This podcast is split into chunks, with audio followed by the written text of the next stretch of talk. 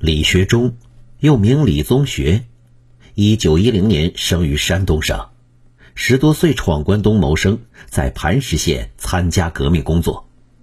九一八事变后被派往苏联学习，一九三四年冬回国，一九三五年二月被选为东满特委常委兼组织部长，三月任二军独立师政治部主任，五月任军政治部主任，八月。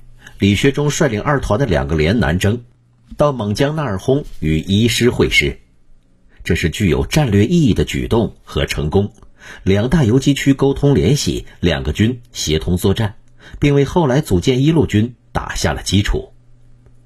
已知的一次重要战斗是独立师成立不久，在敦化县大埔柴河与敌遭遇，李学忠带九个人掩护主力转移，就打剩下他和一个女兵了，他的一条腿。也受了重伤，他命令女兵不要管他，女兵奋力把他拖到草棚子顶上，用乱草将他遮盖住，然后向树林子里跑去，边跑边射击，把敌人引向了自己。一九三六年夏，李学忠在抚松县老碱厂密营养伤，遭遇了敌人的袭击，在突围时中弹牺牲。四军政治部主任何忠国只知道他是湖北省人。一九零九年出生，一九二七年入党，长期从事工人运动，不知何时被派去苏联学习。一九三四年秋，和吴平一起回国。一九三五年初，何中国率部转战密山、伯利、木棱、宜兰等地，炸毁了敌道河子日军军火库和三道河子大桥。四月底，途经宜兰重镇隔凤楼。何中国给驻镇伪军连长写信，劝其反正或者让路。伪连长自恃攻势坚固、火力强大，拒绝了何仲国的意思。何仲国不动声色，暗中部署部队，当晚兵分三路猛攻，将敌人打垮。六月十八日凌晨，魁山守备队七个鬼子携带机枪、掷弹筒到附近的何家屯侦察。何中国正带三团和自来好队在那儿宿营。当即卡住了敌人的退路，发起了攻击，只跑掉了一个鬼子，部队立即转移，在马鞍山被乘汽车的鬼子追上，何中国胸部中弹，壮烈牺牲。这个军政双全的九头鸟，倘非过早牺牲，那后来的四军应该不会有那么多的坎坷。周树东，一九一八年生于山东省平度县北滚泉。一九二五年，全家闯关东到珲春县。一九三零年，考入了珲春镇东关中学。一九三二年四月，参加救国军。十月加入珲春游击队。不久之后，又入了党，历任团珲春县委书记、团东满特委书记、二军一团政委、一师政委。一九三六年九月，师长安凤学叛变后，为师长兼政委。一九三七年四月。周树东和六师师长金日成率领四师、六师各两个团，从抚松挺进安图、合拢，准备跳出敌人的包围圈。先在安图县荒沟岭截击了敌人的运输车队，又在升平岭和日军交战，将其击退。二十四日，先头部队在大沙河上搭便桥时，遭到了安图县伪自然队的袭击。这是一群效忠日本的疯狗。队长李道善双手沾满了抗日军民的鲜血，堪称恶贯满盈。周树东当即以部分兵力在正面牵制敌人，主力越过树林后绕到了敌人的后方，抢占制高点，两面夹击，将敌人打垮。此战毙伤敌人百余名，李道善也被打死。周树东在指挥战斗中不幸中弹牺牲。从照片上看，十九岁的师长兼政委英俊帅气，充满活力，成熟稳重的脸上也少了些孩子气。永远十九岁的周树东，让我们想起了同样是中学生的孟杰民、王兆兰、初向晨，也不能不想到我们那一代的十九岁，以及我们孩子这一代的十九岁。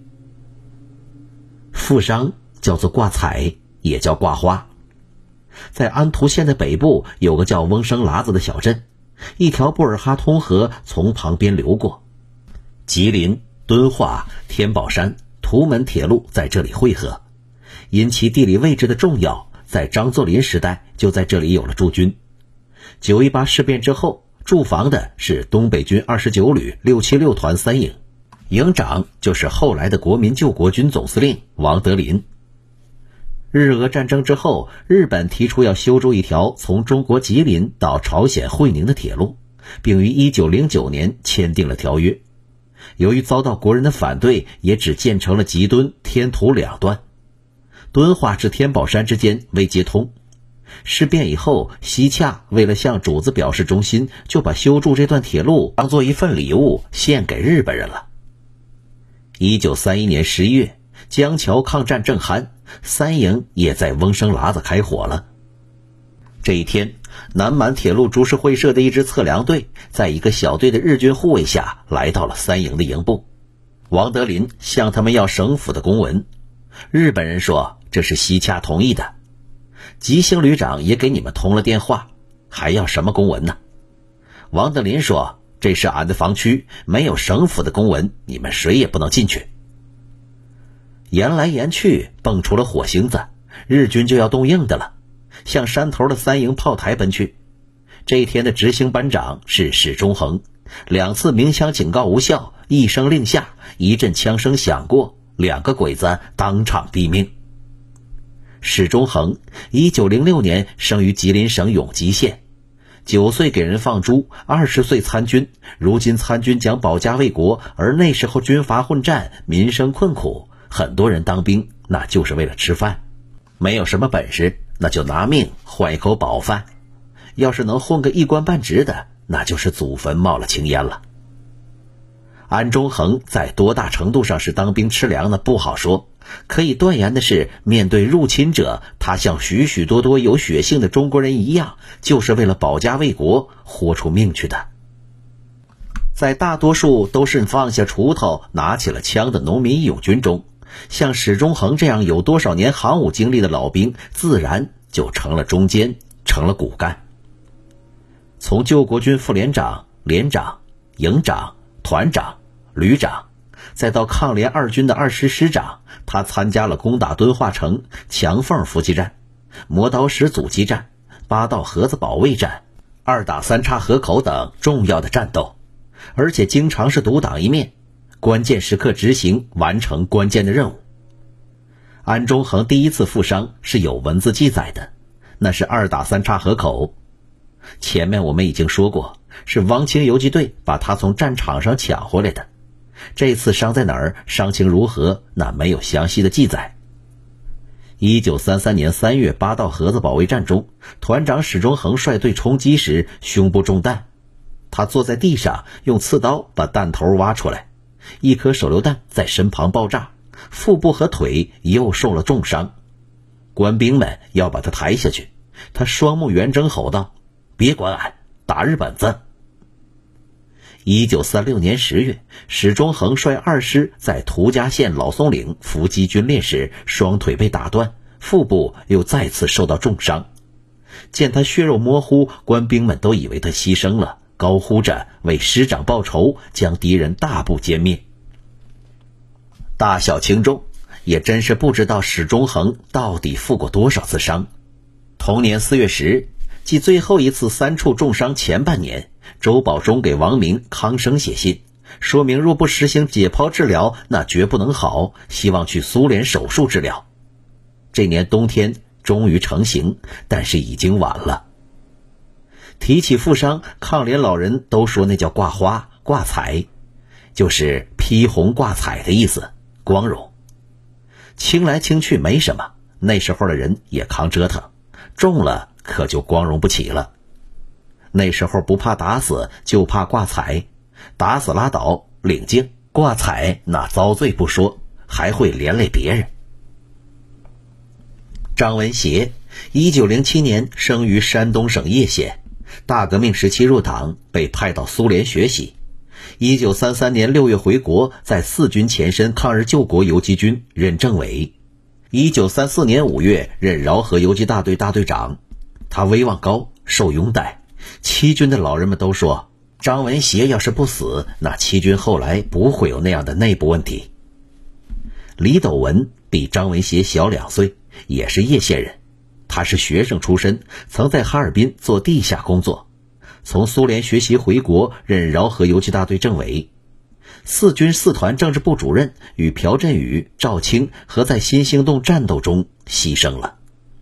朴振宇，一九零八年生于朝鲜咸镜北道，延吉龙井大成中学毕业，曾任饶河中心县委书记、游击大队政委、四团副团长。赵清河，一九九九年生于河北省永平府，闯关东到饶河开荒种地，一九三四年初参加游击队。上述四人前面都曾说过几回，如今再次提起，为的是便于理解下面写于一九三五年的原汁原味的悼文。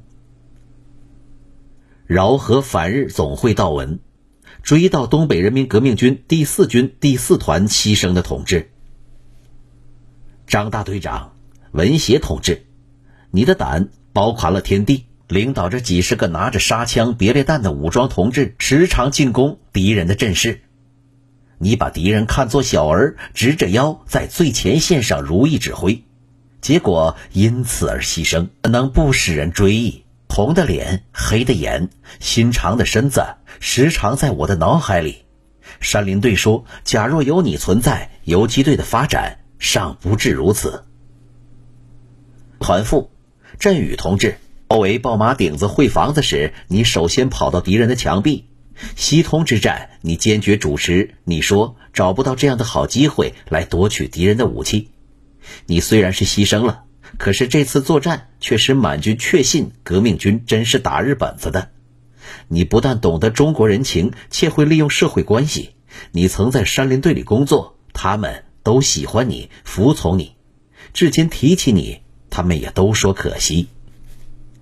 赵排长清河同志，西通之意，你向队员们说：“我使匣子盖住，你去抢机枪。”员有点迟疑，你又说：“要不然给你匣子，你盖住敌人，我去抢。”政治员说：“赵同志小心。”你说：“怕死不做革命。”敌人一旦竟把你命中，你虽然牺牲，但你这句话永远为革命者所敬仰。李主任，斗文同志。你没有一点个性，完全融化成革命。自从你到来，起了很大的转变，提高了同志们的政治水平，曾几次说退了敌人。请你再讲，我们很乐意听。这是满军兵士的回应。西通战后有多少群众打听？我知道群众对你的信仰很深，不敢对群众说明，只说你在旁处养伤，并未牺牲。一切为革命而牺牲的同志们，你们不是为自己的利益，你们是为了中国的领土完整、中华民族的复兴。你们用自己的热血头颅精神，经得日本帝国主义正在发抖，唤起了弱小民族的神梦，开辟了革命的光明大道。你们虽然是牺牲了，但你们的言语、容貌、行动，不能不使后死的我们脑海里不能不起反应。我们民族英雄的芳名是历史上最光荣的一页。我们追悼牺牲的同志，用不着烧香烧纸，也不用哭，但是禁不住呜咽。我们追悼牺牲的同志，要学着牺牲同志的精神，踏着牺牲同志的血迹，去与敌人拼命，以完成牺牲同志所留给我们的任务，打倒日本帝国主义及其傀儡满洲国。使满洲四千万同胞脱去亡国奴的帽子，过着人的生活，这样才对得住牺牲的同志。我们高呼：牺牲的同志精神不死，成功是牺牲的代价，牺牲是成功之母，为革命而牺牲是无上的光荣。誓死为牺牲同志报仇，只有在血泊中争取弱小民族的生存，要踏着牺牲同志的血路去与敌人拼命，要完成牺牲同志留给我们的任务，打倒日本帝国主义。